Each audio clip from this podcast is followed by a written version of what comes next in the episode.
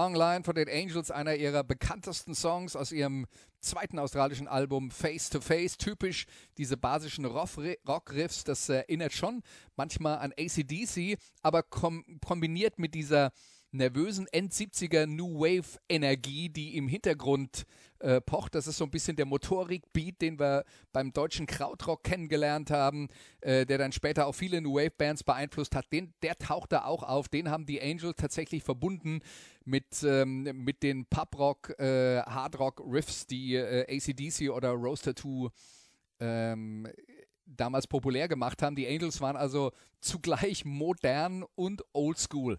Gegründet wurden sie eigentlich 1974 als Keystone Angels. Sie waren damals schon mit äh, ACDC befreundet, haben sie auf Tour kennengelernt, haben einen Vertrag bekommen mit Albert Productions. Das ist auch die Produktionsfirma von ACDC gewesen, auf Empfehlung von Bon Scott und äh, Malcolm Young, also dem Sänger und dem äh, Rhythmusgitarristen und Mastermind bei ACDC.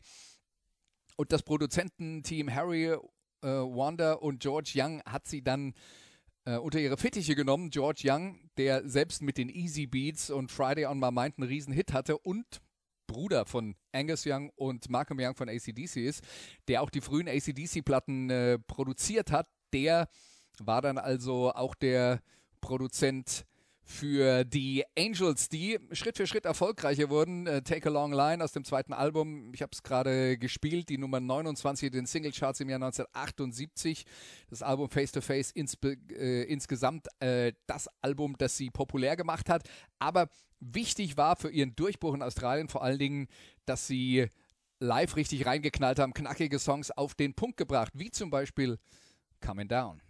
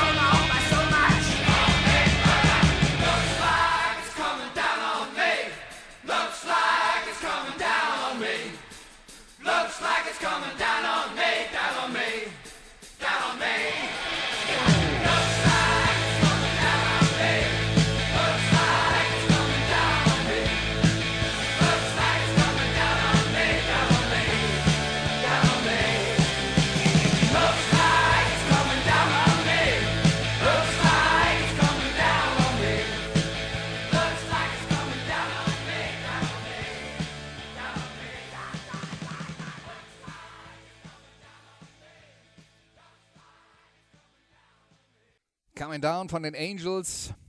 Die wichtigsten Mitglieder, die Aushängeschilder der Band, Sänger Doc Neeson mit einer manischen Bühnenperformance. Der Mann war riesengroß und äh, hatte äh, teilweise wirklich beängstigende Wirkung auf das äh, Publikum. Dem musste man einfach zuschauen. Der hatte auch dieses Charisma, die Ausstrahlung und dahinter die Brüder Rick und John Brewster an der Gitarre, die äh, eine Wand aus Gitarrenriffs abfeuerten. Und äh, sie waren der, der tolle Backdrop und der eindrucksvolle Backdrop, der Hintergrund für das, was Neeson vorne auf der Bühne produziert hat. Erfolgreich waren sie auf dem australischen Tour Circuit. Man muss dazu sagen, Australien ist, was Rockkonzerte und Rocktouren angeht, ein sehr besonderes Land, weil es gibt nur wenig Städte und die Distanzen zwischen den Auftrittsorten sind sehr, sehr äh, groß.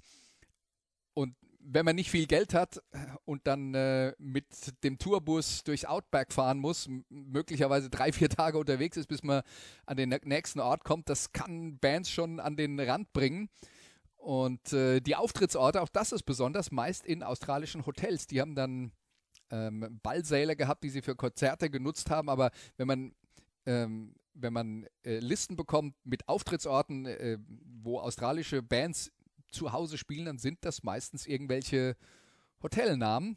Also das ist äh, ein ganz anderes System als bei uns. Aber die Angels haben das voll für sich genutzt. Ende der 70er Jahre in Australien waren sie ganz oben. Das dritte Album No Exit erreichte Nummer 8 in den Charts. Und an Silvester 1979 spielte die Band bei einem kostenfreien Open-Air-Konzert am Sydney Opera House vor 60.000 Zuschauern, die komplett durchdrehten und dort alles in Schutt und Asche legten. Und auch Sänger Doug Neeson bekam eine Flasche ab und äh, blutete auf der Stirn. Die Veranstalter hatten tatsächlich die Popularität der Band zu diesem Zeitpunkt komplett unterschätzt. Und wir reden hier von der Popularität der Band in Australien. Im Rest der Welt waren die Angels noch ziemlich unbekannt. Jetzt hören wir sie mit No Secrets.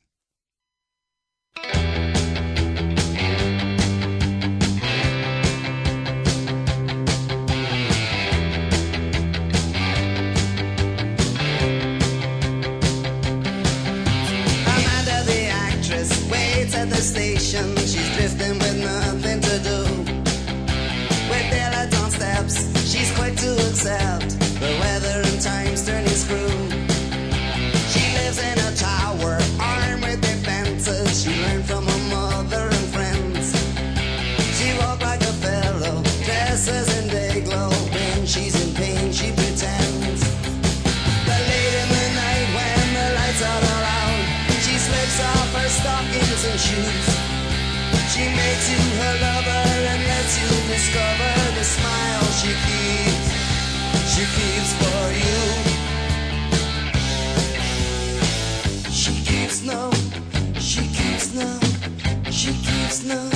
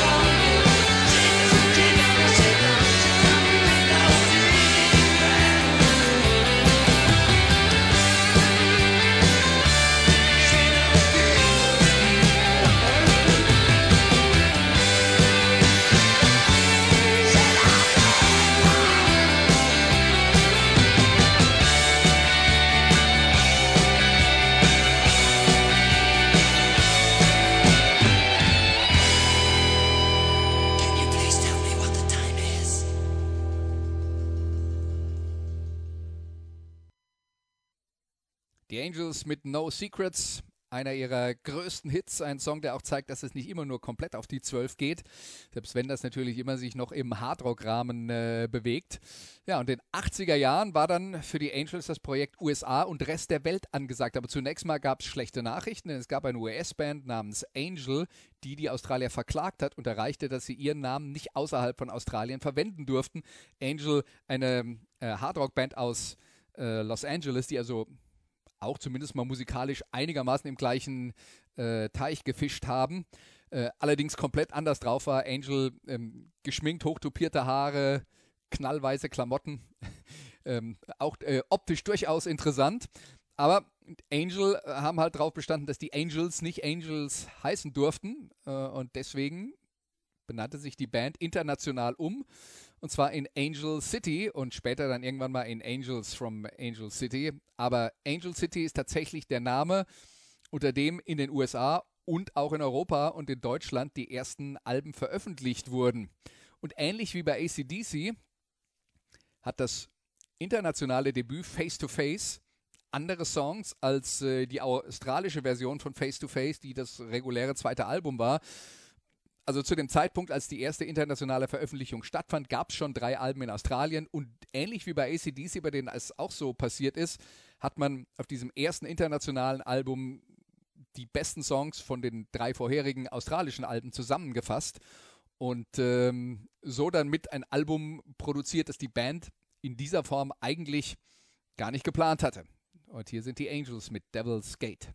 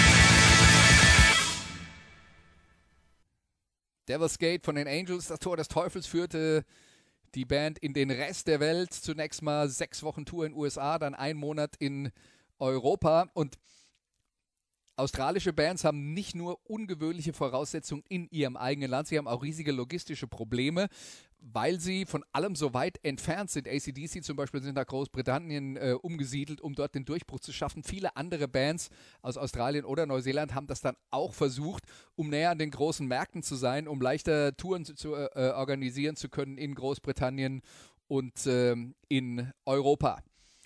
Die Angels haben sich dagegen entschieden, hatten weiter äh, Australien als Homebase, sind dann in den USA getourt, hatten sich einen Ruf schon erarbeitet im Underground, dass da was Besonderes kommt. Die haben deswegen in kleineren Clubs teilweise als Headliner gespielt. Manchmal waren sie auch äh, Vorband von Cheap Trick, mit denen sie sich gut angefreundet haben anschließend. Und auch von Joe Perry von Aerosmith, der damals mit seinem Joe Perry Project Solo unterwegs war. Und dann kam in der Theorie die große Chance, nämlich Vorband für die Kings, die großen ähm, britischen Rocker aus den 60er Jahren, äh, die damals zu den allergrößten Bands gehörten, also äh, Rolling Stones, Beatles, Who und die Kings. Das war so das Triumvirat des äh, britischen Pop in den 60er Jahren. Die Kings selber allerdings in den USA auch nicht äh, mit dem Durchbruch. Die waren sehr, sehr britisch und wollten dann aber in den 70er Jahren und dann äh, Ende der 70er Jahre vor allen Dingen äh, die USA erobern und Kings Mastermind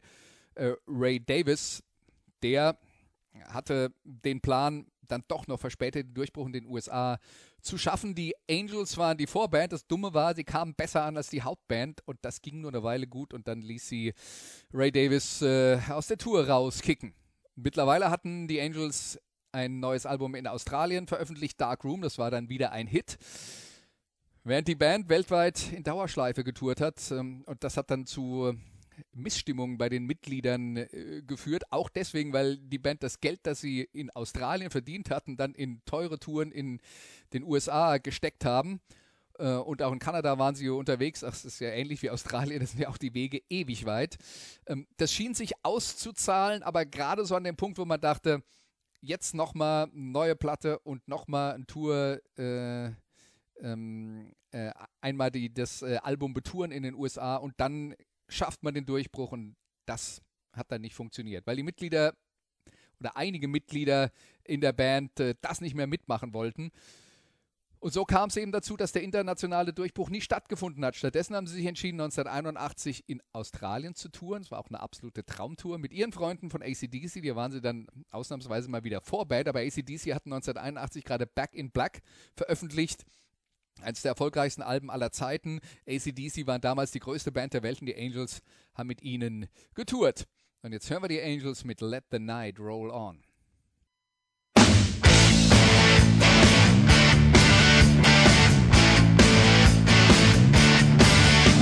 Riding on a lucky wheel of 17 I think I'm gonna live to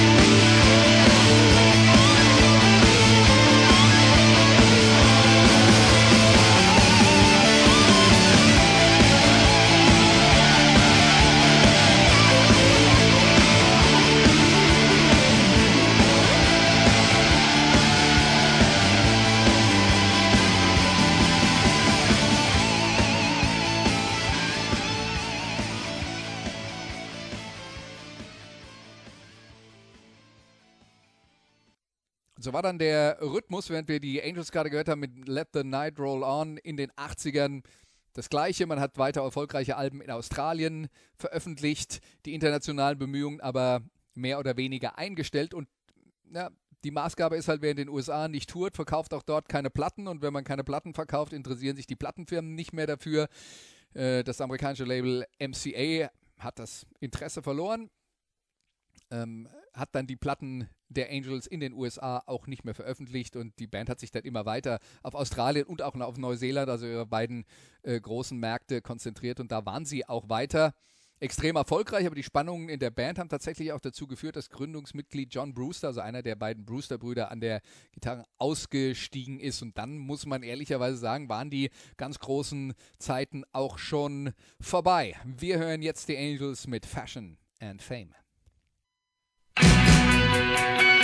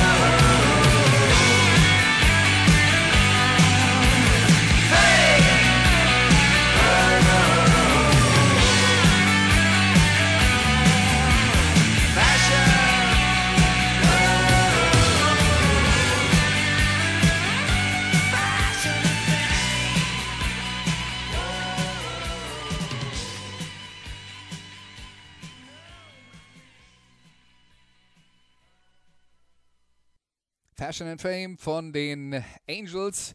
Im Jahr 1987 veröffentlichten sie dann ein Live-Album namens Liveline, das tatsächlich erfolgreich äh, die Energie der Band einfängt und die wichtigsten Songs der Bandgeschichte enthält. Also das ist äh, durchaus eine Empfehlung, falls ihr die Angels mal antesten wollt. Sporadisch sind sie dann auch noch in den USA aufgetreten. Bemerkenswerten Auftritt 1989 Whiskey A Go Go auf dem Sunset Strip in Los Angeles. Damals war ja die äh, Hardrock-Welle, die amerikanische Hardrock-Welle ganz äh, hochgeschwappt.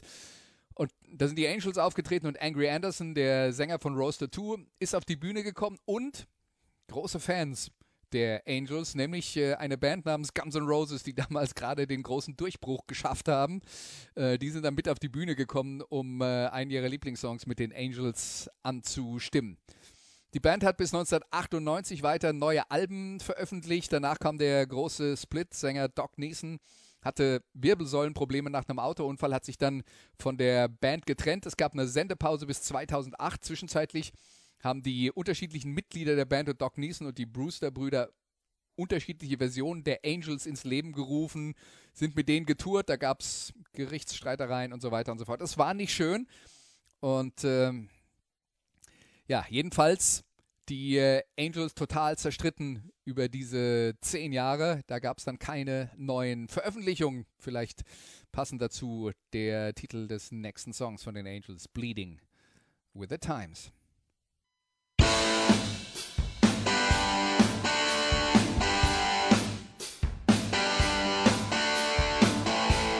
Spend my life scratching in the dirt trying to find someone to clean me up and give me back what I deserve. There's footsteps from behind. There's knocking on my door. But there's nobody there. Said I didn't need them anymore.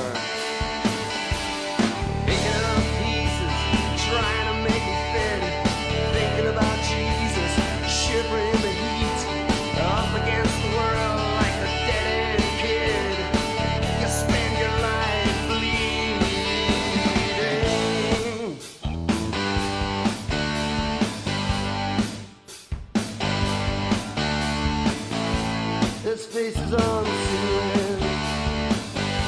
When I lie awake in bed and I can never shed the tears. Always damming up my head. It's so easy to pretend.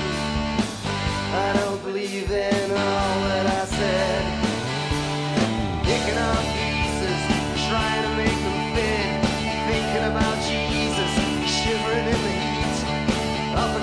where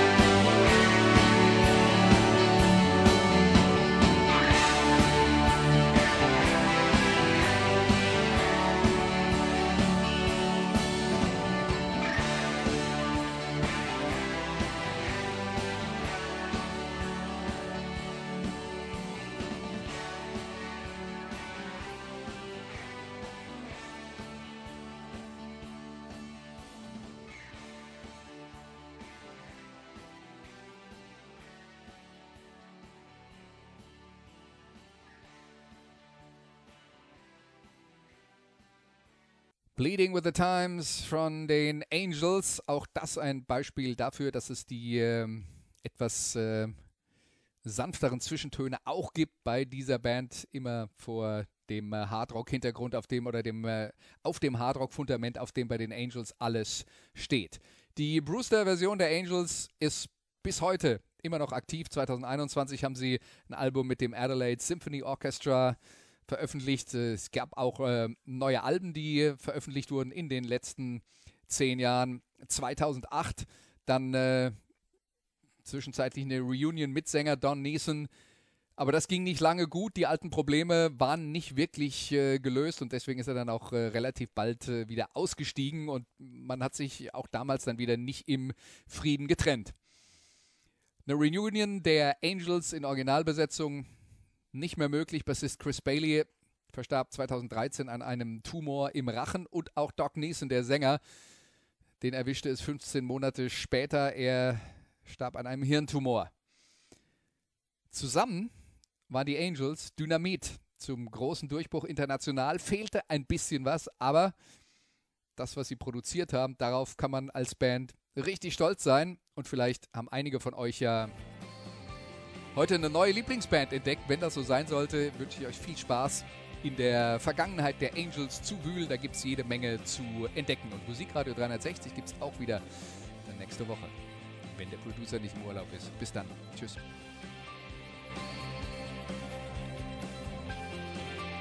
Das waren die Daily Nuggets auf Sportradio 360.de.